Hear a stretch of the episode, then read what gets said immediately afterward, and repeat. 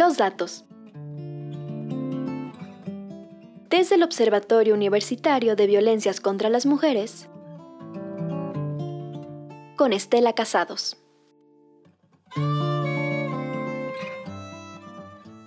Hola, ¿qué tal? Soy Estela Casados González del Observatorio Universitario de Violencias contra las Mujeres. Cuando quieras tener hijos, ya no vas a poder y te vas a arrepentir. Comentarios más invasivos y violentos que este se dicen en el momento en que una mujer expresa que la maternidad no es su prioridad, que si una es estéril o si está loca son otras opiniones que se ventilan cuando se pretende transgredir uno de los mandatos sociales más poderosos y vigentes depositado en los cuerpos de las mujeres. No olvidemos que una creencia milenaria es la de pensar que somos humanas sí y solo sí somos madres. Biología es destino. Pareciera que no podemos escapar a ello. Pretender hacerlo es considerado como una aberración que a todas luces cuestiona la calidad humana de las mujeres. No hace falta tener filiación feminista para percatarse de la violencia que subyace en esa consideración. No es nueva la idea de que la valía de la mujer radica exclusivamente en su capacidad reproductora. Lo que sorprende es la fuerza poderosa de su vigencia en pleno siglo XXI.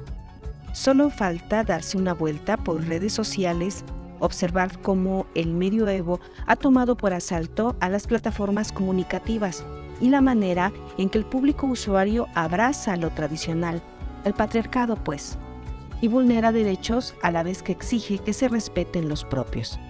Hace unos días rondó en redes sociales una personaje que daba a conocer que ella prefería no ser madre.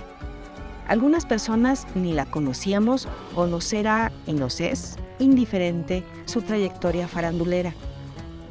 El talante conservador no se hizo esperar.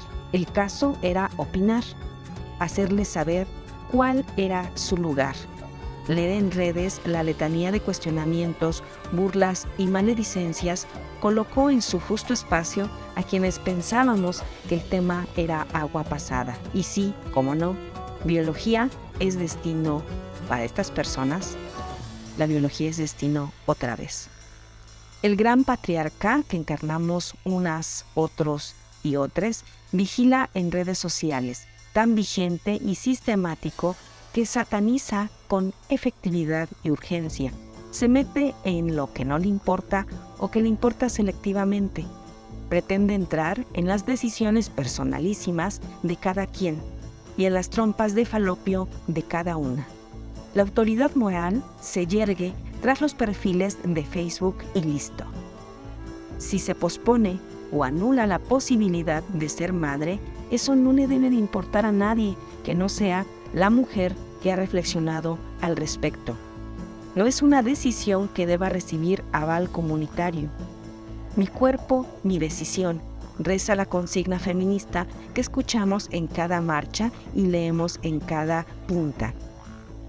Es un mantra que define a aquellas que construimos a contracorriente una forma de vida que debe de agradarnos a nosotras mismas, a nadie más. A ver, tampoco se trata de que todas cancelemos la posibilidad de ser madres o que despreciemos esa titánica tarea de cuidado, amor y entrega total tan ensalzada en algunas ocasiones, tan vigilada y criticada en otras.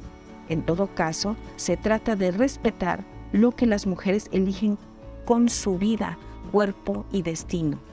Todo un reto sin duda cuando tenemos al patriarcado a flor de labios para colocar el calificativo más hiriente para censurar, empujar al rol que nos corresponde, entre comillas, a punta de burlas, insultos y amenazas es que así, la próxima vez que escuches sobre la decisión de alguien más, especialmente la decisión de una mujer, calla o pasa al siguiente post. Concentrémonos más en la viga que está en el ojo propio. Ya lo dice Wings desde 1973. Live and let die. ¿En serio cuesta tanto trabajo? Yo soy Estela Casados González del Observatorio Universitario de Violencias contra las Mujeres. Como siempre agradezco enormemente a Radio Universidad y a Púrpura por este espacio para comentar algunas reflexiones y datos que generamos desde el Observatorio Universitario de Violencias contra las Mujeres.